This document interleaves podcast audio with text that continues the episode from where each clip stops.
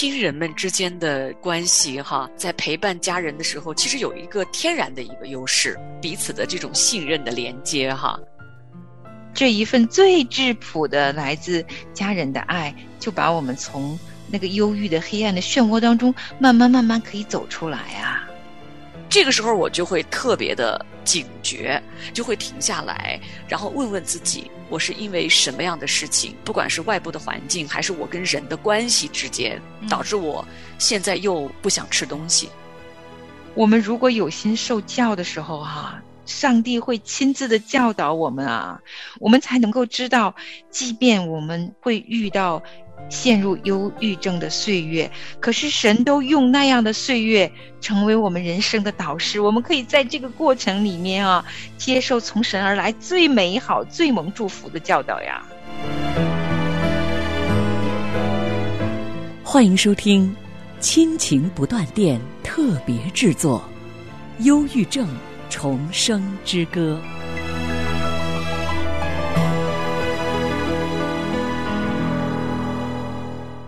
亲情的家人们好，这里是亲情不断电。大家好，我是新月。大家好，我是梦圆。欢迎大家来收听我们的《忧郁症重生之歌》。在前面的两期节目呢，我们谈到了啊，我们的亲友们该如何陪伴自己身边有忧郁症状的家人或者是朋友，真的很不容易，需要我们的爱心，我们的耐心，因为忧郁症的恢复呢，不是一天两天可以快速见到效果的，啊，可能需要相当的一段时间，你陪着他才能够慢慢的走出来。嗯，是的，有时候会觉得好漫长。那在这个过程中，真的也是，嗯，同舟共济啊，是一起努力，陪伴的亲友和啊深陷忧郁症的人，能够越来越亲密的有一种关系，然后一起努力。会走过去的，嗯，亲人们之间的这种关系哈，那使得啊，在陪伴家人的时候，其实有一个天然的一个优势啊，有一份彼此的这种信任的连接哈，啊，我就是在上次节目当中跟大家提到哈，我说那个时候我妈妈陪我啊，就是我妈妈说话也很直白啊，也很朴素。就是每次最后最后天都黑了，不得不回家睡觉的时候，我妈妈还会再问一句：“你还有什么要问的吗？你还有什么问题是想不开的吗？”嗯，那段时间确实是因为精神的状态的问题。其实我是等于说是休假，带着我的女儿啊，从我工作的城市回到了啊我妈妈居住的一个很小的一个城市哈。因为我那个时候啊照顾孩子呀、做饭呀什么这些基本的。我都基本上做不了了。那个时候，我是需要我的爸爸妈妈来照顾我日常的这种生活起居的，啊，所以那个时候我会觉得，我已经是一个成年的子女，我还要我的爸爸妈妈来照顾我。其实我心里边是有一份羞愧感，就是原本他们年纪大了，我应该照顾他们，但是因为我的这个情况，现在还需要他们帮我照看我的孩子，因为那个时候我的女儿年纪还很小。嗯。那但是我妈妈这样一直一直一直这样陪着我，爸爸就啊白天就是一大早就出去菜市场买菜做饭哈，就是我爱吃什么他就是变着花样给我做，就是我爸爸妈妈这样陪我，哇，就让我觉得他们这么的在乎我，嗯，就让我本来我就是都自己很看清自己的这种状态，我就突然意识到在这个世界上有他们是如此在乎我的，嗯。他们是爱我的，嗯，而且他们年纪越来越大，他们是需要我的，我是被需要的，嗯，看起来是很平常的。我爸爸去买菜回来做饭，我妈妈就是吃完饭洗完碗就陪着我出去散步，其实就是这些，嗯。但是真的，我就是在那段最最最最不容易的时候就走过来了。是啊，嗯，看似小小的日常哈，嗯，当下我们其实也不知道的，因为你的爸爸妈妈也不是因为有什么专业知识才这样做，他就是爱这个女儿啊，心疼这个女儿啊，想要陪你啊，而这一份最质朴的来自家人的爱，就把我们从那个忧郁的黑暗的漩涡当中慢慢慢慢可以走出来啊。那真的是好感啊！为我们可以重新走进阳光里面，重新开始正常的生活。每一个曾经走过忧郁、死因幽谷的人，其实可能都有某种切身的体会，就是我们可能有些高高低低的起伏，会，嗯，啊，当时会好，过了一段时间，或许因为压力，或许没有什么理由，他就突然间又重新回来了。那个忧郁的阴影好像销声匿迹，可是呢？他会在某一刻不经意的时候啊，你不知道啥时候他就蓄势再发的一样，突然间回来了，还会再次影响我们的生活和情绪。所以，我们今天啊，要开始一个新的小话题哈，也蛮重要的一个话题。嗯，因为像梦远自己是有切身的体会，我曾经最严重的时候是产后忧郁那五年哈，在这十几年当中，其实。有小小的循环过的这一场仗，不是一次打完了。就是忧郁症，它的确有时候很难预料，它会在毫无预警的时候，可能突然间来袭击我们一下。那这一集呢，我们的这个话题呢，就是对于啊有忧郁症状的这些朋友们呢，哈，我们要做好的几个心理上的准备哈。那第一个呢，就是我们要准备好接收。警讯，嗯，对，就是好像比方说要地震哈，我们真的不能知道地震什么时候来，但是有了地震中心呢，它会发出一些警告、预告，那就类似这样子的警讯，我们要知道，并且因此准备好来接受这样子的警号，我们就可以呃对自己有更多的了解，生理和身体上会有一些警号的，因为我们会出现疲惫。睡眠的习惯可能有些突然的改变，也有开始慢慢慢慢不想吃东西了。嗯，那可能以前喜欢的事情呢，现在也有一点不太喜欢了。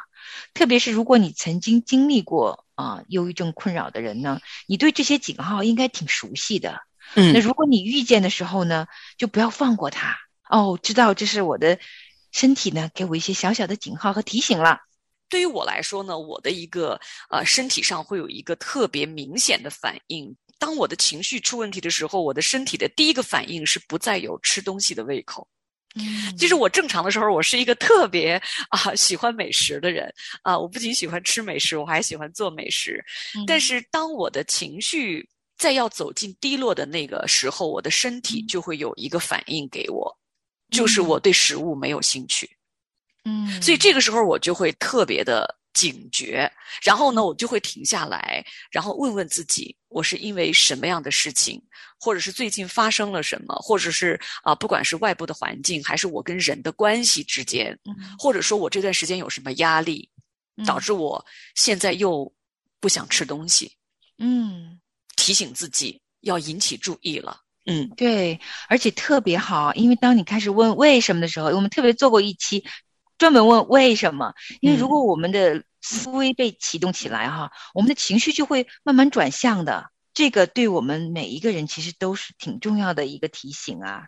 那当然，从属灵的角度上看，哈，就是你可能会意识到自己的怒气和寂寞感增多了。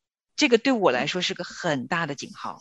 嗯，就是我会突然间好像失去属灵的胃口一样。嗯，然后我其实都不知道是什么原因，但是当我发现哈，如果从神的话语而来的感动对我来说不起作用了，而我心中呢没有办法感受到神话语的安慰和力量的时候，我里边心灵里边的那种寂寞和孤独生出来的时候，嗯，那对我来说就是个警号了。就像新月刚才一样，我也要问自己，为什么？是什么事情？引发了我有这种警号出现呢，那我就要回到神面前，好好的来，好好的来看看最近是怎么了。嗯，这些警号都是给我们一个很重要的提醒啊。那作者呢，他给我们的第二个提醒呢，就是我们要做好的一个准备呢，是要准备接受神对我们的教导，开始我们的自我成长。啊，这个绝对啊，们真的要，这就像是上帝在语重心长的跟我们讲话，一定要听啊，真的要听啊，因为我们如果有心受教的时候哈，上帝会亲自的教导我们啊，我们才能够知道，即便我们会遇到陷入忧郁症的岁月，可是神都用那样的岁月成为我们人生的导师，我们可以在这个岁月过程里面啊，接受从神而来最美好、最蒙祝福的教导呀。嗯，说回到神对我们的教导哈，我前段时间也确实，我就说嘛，身体有一个预警的信号出现，就是胃口突然又又不好了。那我当我去求问为什么的时候，我就发现啊，我在忧虑一件事情，就是我的孩子，那今年呢，他面临着大学的最后一年。那最后一年呢，他也面临着是要继续深造去申请啊读研究生呢，还是准备工作呢？哈，申请一份工作呢？那你知道，那我作为母亲，我是有压力的，因为现在是因为疫情的这个大的环境，孩子申请这个学校能行吗？啊，能考得上吗？如果考不上的话，那他就要去找工作呀。那现在找工作的这个大环境啊，不是很好，因为这个受疫情啊，经济。各个方面都受影响哈，那我就会忧虑，那他找不到工作怎么办呢？那他怎么独立呀？等等等等，哇，我就顺着那个很消极的思路就一直想下去了，然后我就发现我的压力就这个忧虑导致的这个压力就会增多，是，然后我就发现我的情绪就陷入到一个比较低沉的状态。嗯，然后这就是我真的是在担心明天，忧虑未来，并且呢，我把孩子的未来呢，就是看成是我想要帮又帮不上的这种状态的时候，实际上当我来求问神的时候，神说：“你相信我在掌管一切吗？”嗯，我发现还是我在紧紧的抓住我想要抓住的这些事情。啊，是啊，所以其实。我们靠着神的教导，可以每一天每一天成长一点点哈。当我们的生命有一点长进的时候呢，神也会借着环境啊，让我们懂得认识自己，嗯，懂得分析自己。这些其实就是我们日常当中看似很小的每次操练啊，能让我们慢慢慢慢拓宽我们整个视野，看自己、看家人、看周围的环境，都慢慢有一个不同的眼光了。其实我们在开始做《忧郁症重生之歌》最初那些节目的时候，作者就有一个观念，到现在还很打动我。这个观念，他就说，其实忧郁症是一场苦难来的。嗯，有的时候我们特别不愿意苦难临到我们的生活，真的不愿意。但是往往很多的时候事与愿违。当我们知道我们要又要进入苦难的时候，心中会。有很多的挣扎，有很多的不舒服，但是神总是让我们用一个新的视角来看待这件事情。作者打了个比方哈，他就说，我们可能要视苦难如同生产之痛。嗯，我们生过孩子的妈妈们都知道，那真是疼啊。可是不是没有目的的，我们所受的苦啊，是为了可以有一个新生的 baby 生出来。所以，如果用这个比方来看待我们每次可能将要面临的苦难，其实我们也知道，上帝也有一个很美很美的目的，在我们所经历的背后等着我们，是让我们知道，因着我们可能受的这些苦难，我们可能更能够明白耶稣为什么到这世上来，要受这世上的极大的苦难，为了救我们呀。所以，我们其实可能经历过之后，我们对这个救恩会有一个不一样的一个认识，也是我们灵命的成长的一部分啊。这都在神的话语里、神的灵的教导里面，可以每日得着呢。我将你的话语深藏在我心，免得。我得罪你，免得我远离。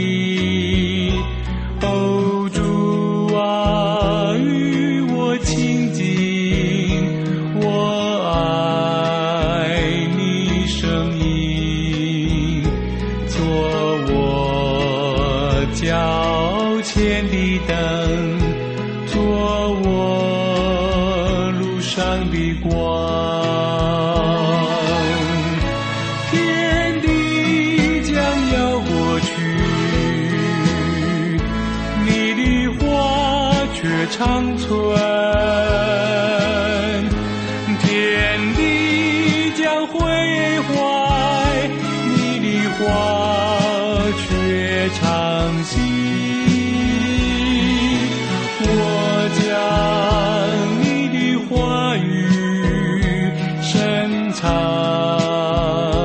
在我心。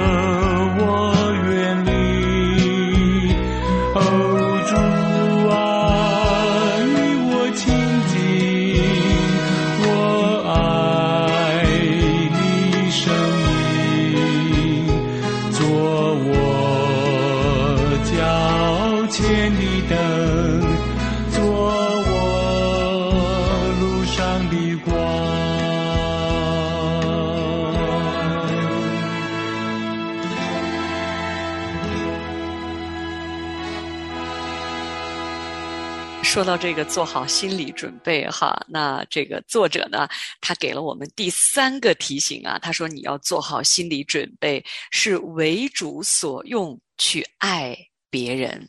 嗯，这个好难啊，我确实不容易。他这样写的时候，我说在那个当下，我都是需要别人来爱我的，我怎么可能还有能力去爱别人呢？嗯，呃，但是真的，上帝是这样子教我们的，我们也应该啊，靠着神给我们的力量，尽可能的去献出我们的爱。这也真的是可以帮助我们从忧郁症的整个困境当中完全脱胎换骨的一条必经之路啊。嗯，那。那在这里呢，这个作者他说到啊，他说，虽然哈神给我们这个让我们去爱别人的这个命令啊，看起来啊啊它并不复杂，但是去爱别人却并不是我们自己的天然的本性，特别是当我们的内心感到很空虚的时候。所以呢，他说啊，我们要有心理准备去面对我们的生命中这种不自然的情况。那也要有心理准备，去成为神的爱的使者。嗯，但是我知道真的难。坦白的说啊，告诉你心月，嗯，我在自己忧郁症那段岁月当中的时候，我连我自己亲生的两个孩子，我都觉得我没有力气去爱了。嗯，就是我都觉得他们说妈妈饿了，我会说那拿个饼干吃吧。就是在那个时候就会觉得自己彻彻底底的、完完全全的没有任何力量可以去付出爱了。什么时候是那个转捩点呢？嗯，真的是有一天，神把我抱在怀里，问了我个问题。嗯，你还需要我的爱吗？哦，然后我就流着泪。其实我知道，那答案显而易见。我说：“主啊，我需要，我需要你的爱，我真的没了。”嗯，然后我知道那一刻，其实神救了我，不单救了我，也把从他而来的爱给了我。我一直以为是我用母爱来爱我的孩子，嗯，爱到自己爱不动的时候，才知道。不是的，如果纯粹的出于母爱的爱，也会干枯的。是因为忧郁症的那一个时刻，神反而让我懂了，我需要他。所以，我们去爱别人的能力，是从呼求主耶稣“我需要你的爱”开始的。嗯，我们能够把爱流淌出去，也是因为我们要跟。爱的源泉，就是我们的阿爸天父的生命紧紧相连的时候，才能够有的这份爱的流淌。是啊，我知道我自己能够被治愈，完完全全是因为神的怜悯。他就在我自己真的爱不动的时候，他会把我整个灵活过来。他问的问题也这么直白：“你还需要我吗？”嗯，我相信这个问题是问所有的人的。我们还需要主耶稣吗？嗯，如果这答案是需要，那么我们就是做好准备，可以去爱别人了。嗯，哇，莫远登，你啊，刚刚在分享啊，神把你从那个困境中啊回转过来的时候啊，问你的这个问题，我就又想起我的妈妈。每一次在啊，我们要进家门之前问我的那个最后的那个问题，我现在回想起来，我想一定是神借着我妈妈的口在问我：“你还有什么问题吗？”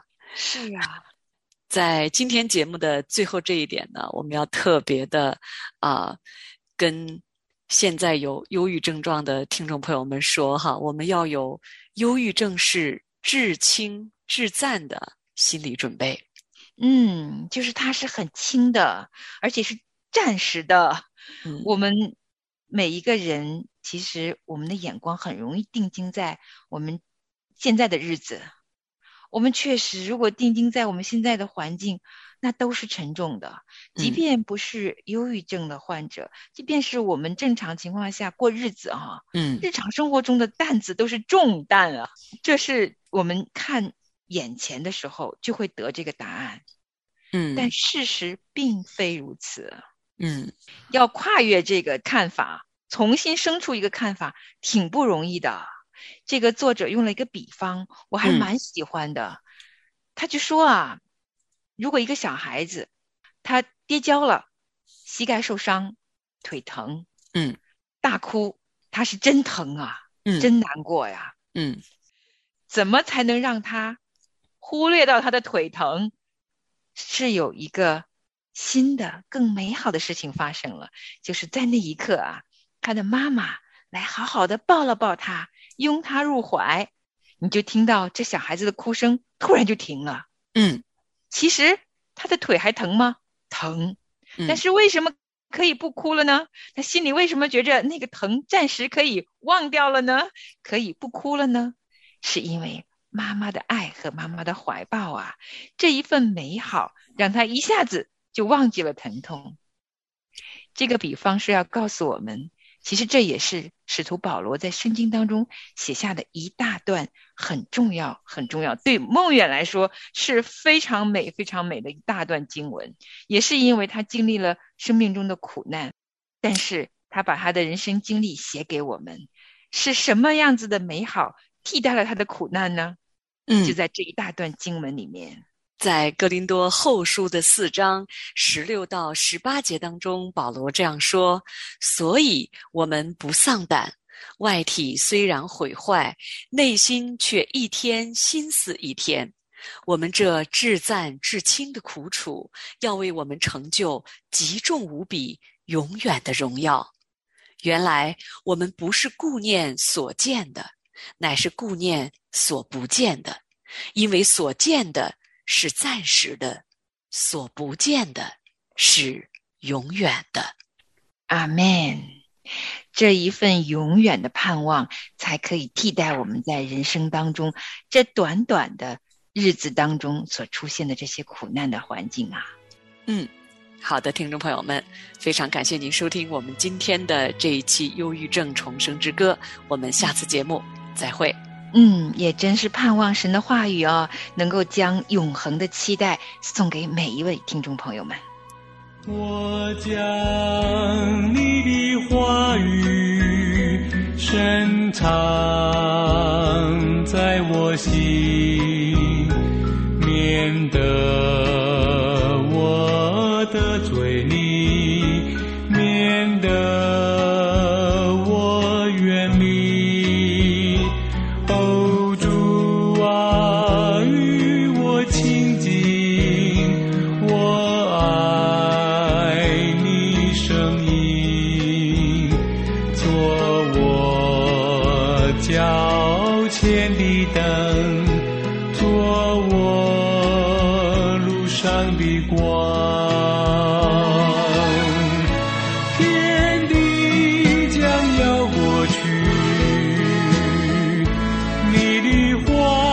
却长存。